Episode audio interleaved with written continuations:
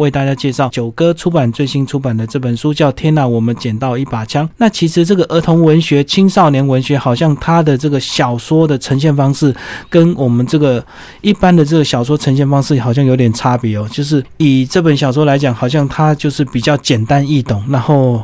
一定有教育意义这样子吗？是，呃，一般所谓的少年小说跟儿童文学呢，那多多少少都背负着某种那个教育的意义啦。那其实也不光只是这样，我觉得其实如果说以广义的来讲，像《哈利波特》，那其实也算是一种少年冒险小说的那个一个范围。这样，那其实有的主要是以阅读乐趣为主，或者是以那个教育意义为主，这样有不同的目的性这样子。嗯，对。所以以这本书它的针对的读者群就是。青少年嘛，对，就是一般的呃国中呃国中到高中，或或是稍微再更小一点国小的高年级这样子为主要的阅读族群。对，那这个老师第一次上节目，先稍微帮我们介绍一下你个人这个文学创作大概从什么时候开始？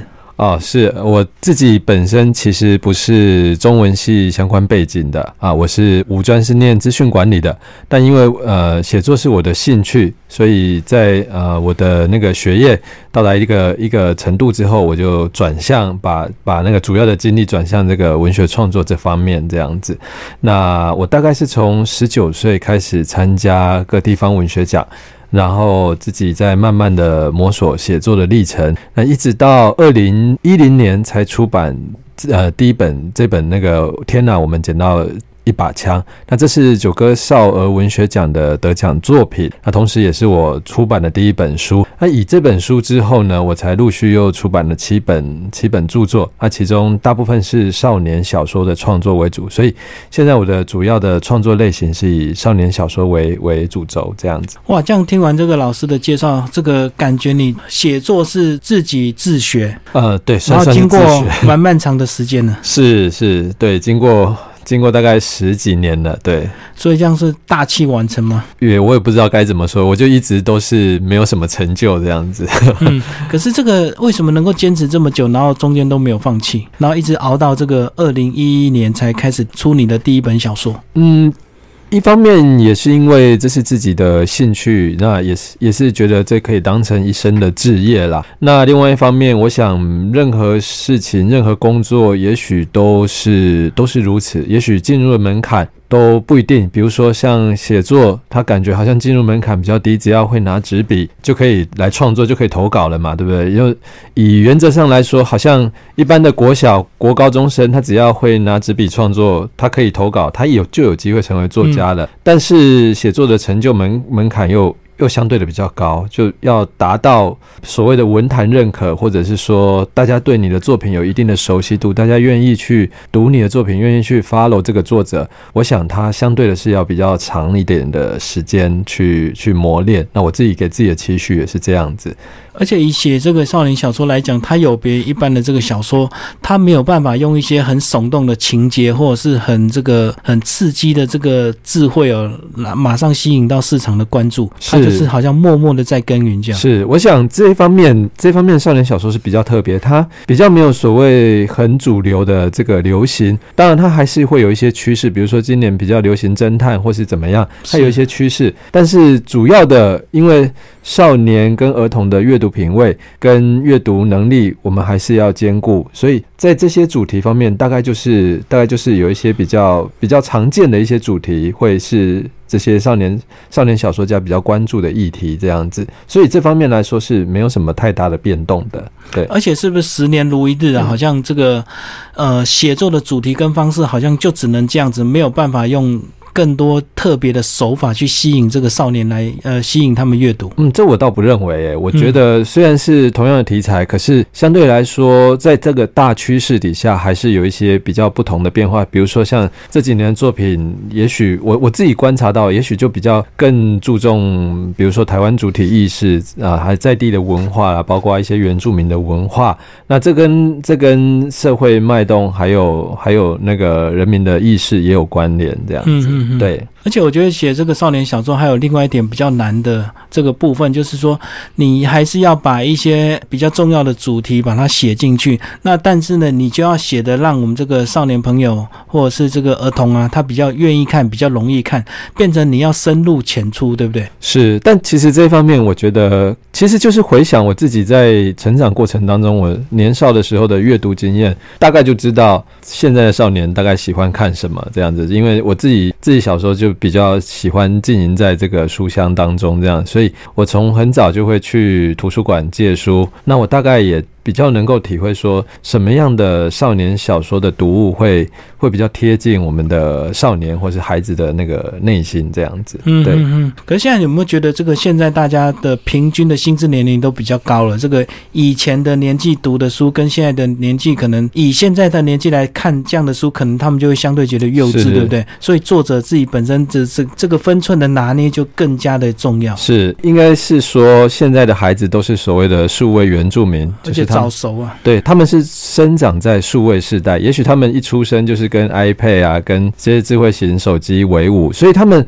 当然他们所每天所吞吐的资讯量是远超于、远超过于我们小时候所接触的资讯量，所以他们当然会比我们早熟，因为他们读的东西比我们多。纸本的书不见得不见得能比较，可是他们每天可能从媒体、从新闻或者从他们的手机或从学校所获得的资讯量，也许比我们同年龄的时候还要高很多。这样对对对，对那。但是同时呢，我觉得孩童的心智或者说少年的心智发展，它还是有一定固定的曲线的。比如说，他可能几岁之前，对于某些道德或是哲学的哲学概念，他没有办法完全掌握。那我觉得少年小说或是儿童文学所扮演的角色，就是在帮助孩子或是少年去衔接那一块。那等于是也是作为一个桥梁的媒介这样子，嗯嗯，对对。我觉得现在因为数位化的关系，所以是不是也更加考验你们这个像你们这样少年小说的一个作者，你们怎么样跟上他们的时代，怎么样去吸引他们的一个注意力？呃，会比以前更难，对不对？呃，比以前更难一点点，应该是这么说没有错。对，但是我觉得，因为我们也是，我们也会跟着时代。长大，我们也是跟着时代的流行，甚至我们可能自己也也会追逐新的手机啊，或是流行的资讯。我们自己也在成长，所以这方面而言，其实我们在同一个时代底下的，不管是成人还是少年或是小孩，都是一起成长的。我相信这个共同点会让作者跟读者之间会有一个共同的话题性。对，嗯，那其实我觉得这个要进行文学创作，这个。阅读啊，是一定必须要的。那是不是老师先跟我们介绍一下你过去的一些阅读经验，好不好？你大概是从什么时候开始透过阅读而进而开始喜欢写作？是呃，我的成长经验呢，因为我是单亲家庭的孩子，我妈妈是国中的老师，在那个时代呢，国中的老师有时候假日都还要去学校值班。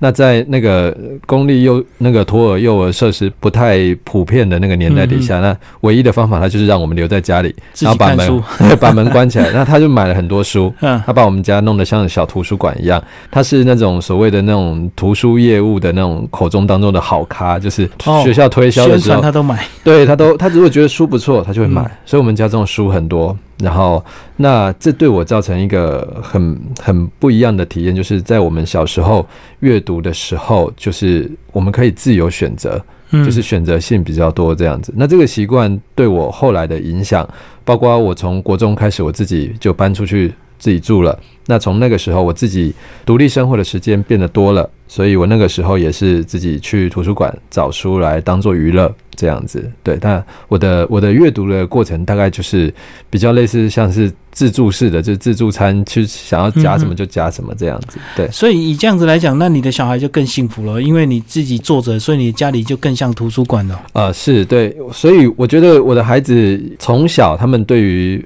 对于书这一块，他们的他们的兴趣就表现的比较高一点，这样。那包括我跟我太太也会也会就是阅跟他们做一些阅读的活动这样子。那其实建立在一个。快乐的，在一个轻松的氛围底下，那我相信孩子对阅读这件事，他自然而然就会衍生出他自己的兴趣跟喜爱的。而且我觉得，在小朋友他们这个心性还没有定之前呢，其实他们最大的乐趣就就是会模仿父母亲。所以如果你们在阅读，他们很自然就会跟着你们读。对啊，对啊，所以这就是我在很多教育现场的时候遇到家长的问题，说老师，我的孩子都不读书怎么办？我孩子回去都不愿意自己看书。那你那我就会问家长，那你回去都在做什么？你自己都不懂。对，你在划手机，在追剧，孩子怎么可能会想要去做？同样的事情，这样这个很自然的，因为这个他看到你在滑，他自己也想滑，因为他想知道你到底在滑什么。是。那如果你追剧，他自然就会跟着你看这个剧情到底是什么。所以无形中这个家庭习惯就是这样养成的。对。那接下来是不是就开始来跟我们聊聊这本小说叫做《天哪，我们捡到一把枪》？当初为什么会有这样的一个主题的一个发想？是，呃，因为当初在写作的时候，呃，可能是那个时候我原本是写纯文学小说的。那我对于一些社会案件也做了长期的一个追踪的那个资料收集，这样子。但后来那些小说的工作反而没有完成，反而是先完成了这本《天哪，我们捡到一把枪》。因为当初在设定写这本少年小说的时候，我就回想到我们小时候，因为台湾在早期其实是那个玩具枪的王国，就不知道你知不知道，就是早期在代工这个玩具枪的部分，台湾是非常知名的。哦，几乎什么玩具都是对 BB 枪。空气枪，那在那个时候呢，台湾可以非常以价格低廉的那个方式取得这很多的那种玩具枪，所以有一阵子，我小时候有一阵子就是枪支泛滥了，那个孩子大大概都可以买到几把 BB 枪，然后都会带到学校去，就像是那个军武展示这样子，而且还可以互相打来。对对对对对，那那个时候就其实也产生了一些社会案件跟一些现象了。那我自己是回想到那那个情景，那我在想说。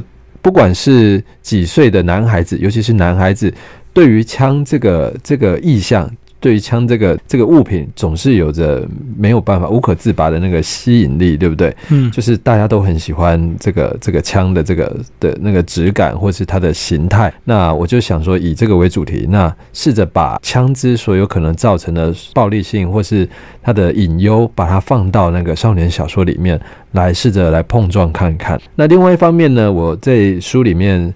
呃，也写了一个一个叔叔，一个坐牢的一个叔叔，就是刚刚出狱的一个更生人的一个角色，这样。那这个也是我比较想要讨论的，就是一个人如果犯了错之后，还有没有办法回到他原本的生活？那这是我比较想要讨论的一个主题，这样这一方面反而我比较琢磨比较多于那个枪支的部分。除了枪支之外，其实也是有在教育我们一些刻板印象。因为这个叔叔以前坐过牢之后出来，好像这个从此这个住家附近发生什么大大小小事，大家都会认为是这个叔叔干的。对，就是大家会有一个刻板印象，觉得好像更生人出来他就一定会再犯或是怎么样。那事实上，我觉得。在台湾的那个矫正的那个教育里面呢，我觉得监狱到最后，呃，如果只是为了要为了要限制这个犯罪者的一个行动自由的话，我觉得还是意义上还是不够的。我觉得应该，他现在改改名叫矫正署嘛，矫正署，那他应该还是要有负担一些把人导回正轨的这样的一个功能，这样子。所以我比较想要讨论的是这个。这个犯过错的人回来之后，回到重新回到社会之后，家人愿不愿意周那个接纳他？周遭的人愿不愿意重新再接纳他？这方面。因为即使限制了他的行动自由，但是在里面如果没有教育他一些意义或者是一些其他的功能的话，其实到最后他出来，他只会变得更坏或者是更厉害。因为他们狱友之间彼此反而会技术交流，对，反而好像去去念研究所 对之类的，在进修这样子。那其实里面有提到一些，呃，当他出来之后，其实亲人对他的一个角度也会有一些看法。有一些人可能会很很开心的接纳，有些人总总会觉得说还是跟他保持距离比较好。这时候亲。子之间就是呃，还是会有一些冲突。是，那其实这本书其实某方面，我觉得我自己也投射了我自己的成长的经历的一部分。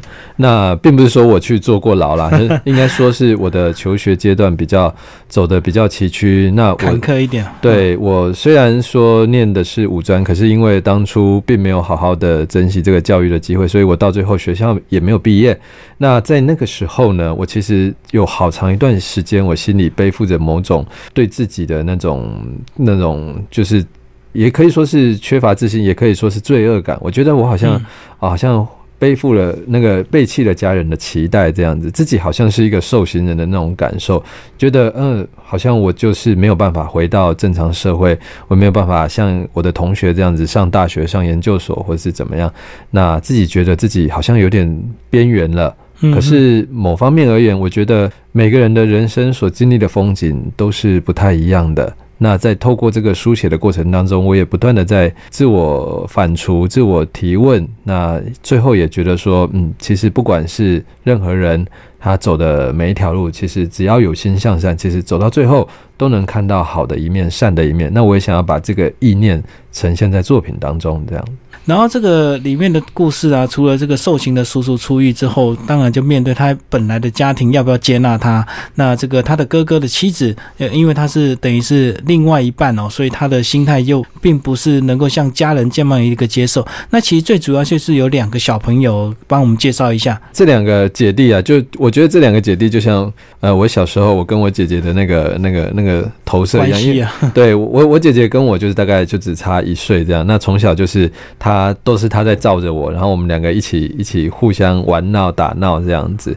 对我觉得这个这个部分，我觉得好像应验了有一个前辈作家叫李乔所讲的，就是所有作家的灵感，所有作家的题材都是都只有两个，就是故乡跟童年。那我我自己也某部分把我的童年，还有我跟我姐姐的那种那种居家生活的一起玩闹的那种感觉，把它写进来了。那其中那个弟弟就大概就像我小时候这么顽劣，这么这么的那个爱玩这样子。对，嗯。那其实这个书的这个标题还蛮直接明朗的，也没有去用一些技巧，直截了当就是。所以你还没看这本书之前，你就知道他们就真的捡到一把枪这样子。对我，我其实为了这个书名呢，我我我其实也跟编辑讨论过。一方面也是因为这是因为这是一个文学奖，这是九歌少儿文学奖的得奖作品嘛，所以当时就是以这个名称得奖，所以他们也觉得也不需要修改。就让读者或是家长他可以一目了然，这样也好。对，但是后来听说，我自己是听到一些小道消息，就是有有些家长或是甚至有些就是公家单位，他们在选书的时候，因为这个书名而曾经有所有所迟疑、有所考虑过这样子。因为既然是少年小说，那他看到“枪”这个字眼，他就比较敏感。对，他也不知道里面到底写什么，他就是看到枪他就去。是对，但我觉得其实那也无所谓，因为以长期来看，我觉得这本这本作品我自自己自己有点有点有点不好意思说，我觉得他还是经得起时间的考验啦。他还是呈现了某部分青少年，尤其是男孩子心中可能对于这个东西的某种兴趣或是想望，这样那也有探讨一些一般的少年小说比较少探讨的层面，这样子。那而且枪其实对很多这个小朋友他们来讲，他们其实心里都会那种期待，又怕受伤害。对，对他觉得充满魔力，但是也有很怕他他是可怕的东西。是。那当有一天因缘机会，他们碰到这样的东西的时候，其实故事的发展呢，也会遇到一些，比如说你如果遇到被人家霸凌的时候，那你是不是就要想要我要拿枪去吓吓他，或者是让他不敢再欺负我？是对啊，这其实这个社会现象，在美国或是其他比较对于枪支管那个管制比较松散的国家，其实已经可以看见它所造成的影响了。对对，那这部分我觉得我们还算是在处在一个比较安全的、相对安全的一个环境底下，但是这个议题是每个人。都应该去思考的，因为也许，也许一个人的一生当中有机会从军，或是有机会碰到枪支的时间不多，但也许有一天。这个从来没有碰过枪的这个人，他可能就会去接触到这样的、这样的权利或者这样的武力。那这个武力其实有时候没有办法去拿捏它的尺尺度的话，是很危险的。那如果拿拿起来就就扫射或是怎么样，那那是非常危险的一件事。所以我觉得任何人都应该去提早思考这个这种人类发明的这个绝对的武力对于我们的人类生活的这个意义在哪里。其实呢，我是第一次看这样的一个少年小说。那在整本读完之后，其实还蛮轻松易懂的。当然，以我们的年纪来讲，读起来会比较轻松一点。但是，我觉得特别的地方就是说，在这样的一个小说背后，是不是都会有一些问题跟讨论？是也是帮助呃，如果是老师要运用这本书的话，也能够跟小朋友在他们读完之后进行一些讨论。是，但其实这本书的那个后面的这个。那个延延伸阅读啊，其实这是增订新版才有的。原本的那个原本的书里面，第一版出版当中是没有没有这部分。我个人比较倾向于让孩子读完书之后，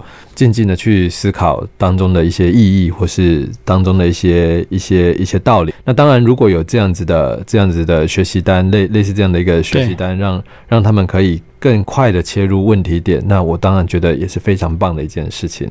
这好像也是这个一些少年小说或儿童文学的一些比较特别的一个特色，对不对？对，就是总是会有一些具体的大纲或者是问题，提供一些讨论，然后让小朋友能够更快聚焦，能够了解这本书到底要带给我们什么。对。对，我想这是跟一般的、一般的那个文学、纯文学的小说不太一样的地方。对，这大概是少年小说的一个一个特色。那因为少年小说其实它背负的教育意义也也蛮重要的，它它背负的这个教育的责任也蛮重大的，所以这方面也是无可厚非啦。而且我觉得少年小说的尺度比较不好拿捏，有时候这个哪些智慧该不该写进去，或者是哪一些动作，如果在大人的世界，当然怎么写都可以。可是以少年小说来讲，有时候。这个尺度是不是你自己有时候也会觉得比较不好拿捏？因为毕竟还是有些人是比较能够接受新的东西，有些人是比较这个保守传统派的。是这方面，其实大部分的编辑会给一些建议啦。如果说有超过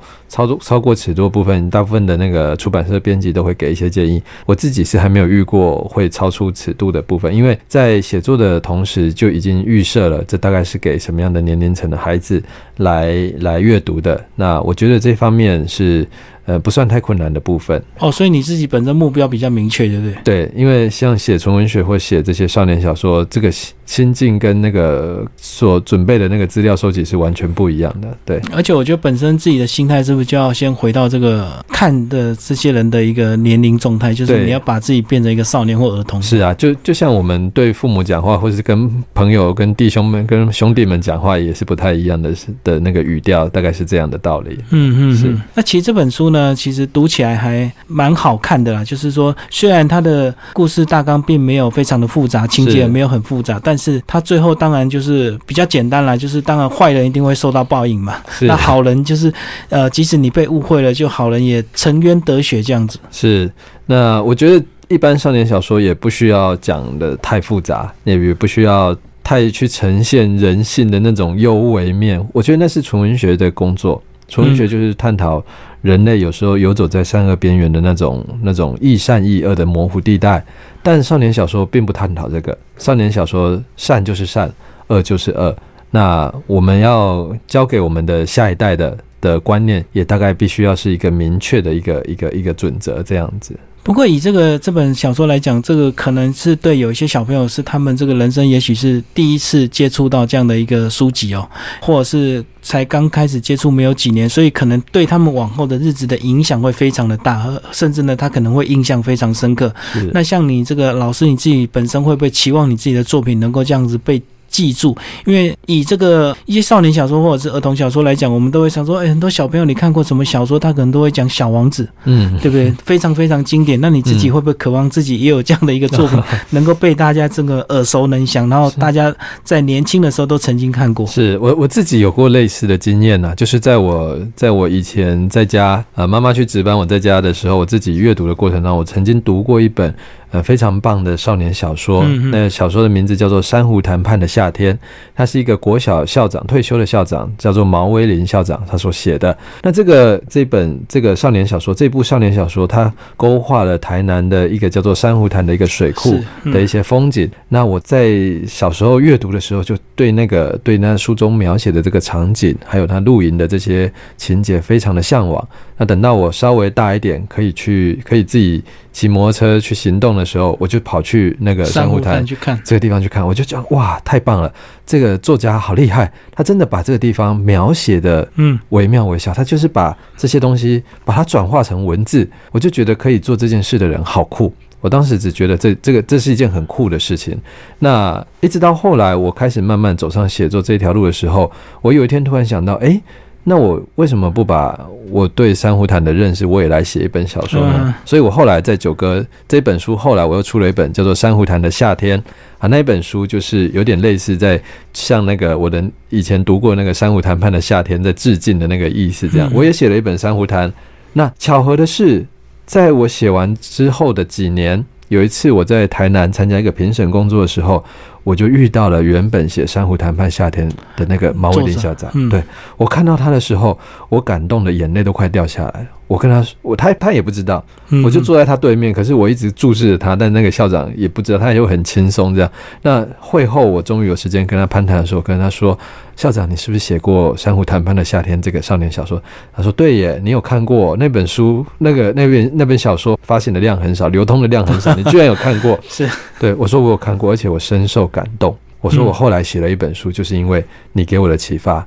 后来我觉得我可以走上。”呃，少年小说作家这条路，我觉得一方面也是因为当时我觉得可以做出这可以写出这样的故事来感动人的这样的一个职业太酷了，嗯嗯，对，所以我自己当然也很期望我自己写出的小说有一天会有小读者来跟我说，诶是是，我我当时看了你的书怎么样怎么样，我所以我决定当一个警察，我决定当一个怎么样怎么样。嗯如果是这样的话，那我觉得我做这件事情就值回票价了，就太有意义了，这样子。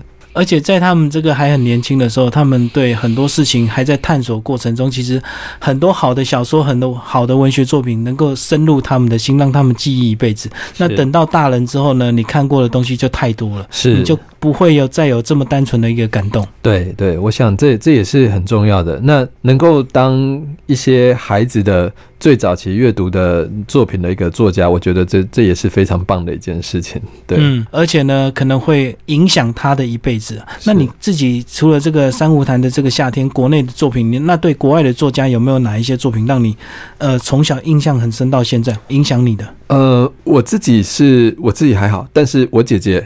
呃，我有两个姐姐，那我大姐其实深受那个朱尔凡尔纳的那个《环游世界八十天》那一套书的影响，呃，她就是看了那套书，后来她真的成为一个旅行作者、旅是旅行作家，因为她看了那本书之后，然后她非常有兴趣的，有一天她就呃。从一个上班族，突然他就把工作辞了，然后他就跑去环游世界。那其实这个东西就是这本书种在他心里的种子，已经那么，久种很多年，然后对，他就有觉得天上班就够了。对，他就决定突然就去，他去写了一个企划案，嗯然后去投出版社或什么，他拿了预付了版税，然后后来他就照着这个路线，他去走了一次，那回来也出了书。那我觉得这就是年少时代成长阶段当中你所阅读的。的作品所给我们的影响啊，它不只是国内的作品，也许就是像一些世界名著，或者是一些国外的作家很棒的一些很棒的一些小说，它都会带给我们人生一个这样巨大的投射。这样，嗯，对，而且这样讲，我觉得如果你看的是一部这个卡通啊，或者是一部电影，可能你的印象不会那么深刻。我觉得好像是透过文字，因为它可以在你阅读的过程中增加很多自己的一个想象力，对才会让你印象这么深刻。对啊，因为要阅读读出乐趣来是必须要有想象力的，但看卡通它本身就已经帮你把想象力架构好了。对，我们就是是被限制的。对，所以在文本阅读当中，文本阅读为什么为什么是处于一个一个不会完全被淘汰的的程度？因为它还是有其重要性。是，嗯嗯嗯。最后这个呃，陈老师帮我们讲讲这个，如果我们的听众朋友或者是呃有些年轻的朋友，他们也想要从事文学的创作，你要怎么鼓励他们，或者是会给他们一些什么建议？因为我知道其实文学家其实很难过生活。是，呃，我觉得。当然，呃，如果说以过生活的这个准则来讲啦，那其实做很多事就就足够过生活了。可是，如果说你必须有一个有一个人生目标，或是你必须要做一件做一件你觉得非做不可的事，比如说写作也好，比如说环球旅行也好，比如说从政或是过做嗯做任何。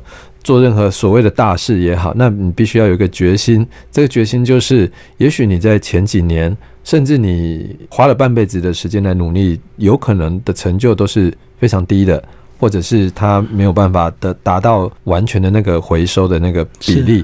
可是呢，如果因为这样子就放弃不去做，那我觉得这就这就是这没有什么好说的。这就我觉得可能这样子的话比较适合去走比较保险的那条路。嗯嗯，对嗯那我我我自己的人生经验，其实我也不是说我自己选择这条路，而只是只是说我不得不走上这条路，因为我在在一般的那个学校的学业学习方面，我并没有学得很好，我并没有什么专长，我没没有什么其他的其他的才华或者什么之类的，我只是觉得我自己稍微可以说故事这样而已。嗯那在这方面来说，我等于是没有退路的，一路这样走过来。那也不知道自己为什么能够撑到现在。那总而言之就是撑过来。所以如果说真的要提供一个具体的建议，就是就撑下去，就知道走到你可以看到自己。做出成绩的那一天，这样子哦，所以这样讲，其实有时候反而没有选择是对自己人生更好，因为当你选择很多的时候，你随时可以跳槽，一直换工作。对啊，对啊，这也是我我觉得这也是很多年轻人在人生选项方面会感到犹豫的部分，因为现在的现在大家的技能啊，大家的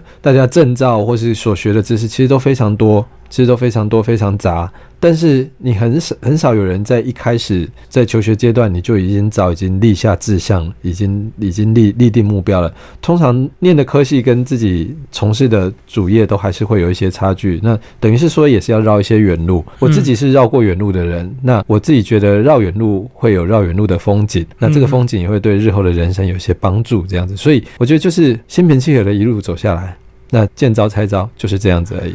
我觉得这样就好像这个为什么大家很多人在推广这个单车旅游，因为它速度够慢，它可以深入这个大街小巷。那如果你是开高速公路，风景一下就过去了，是你一下就到目的地，你根本不知道你中间经过了多少事情，看到什么东西。是的。好，那今天我们为大家介绍，天哪，我们捡到一把枪，这个九歌文学最新出版的一本书，陈龙生老师的一个作品。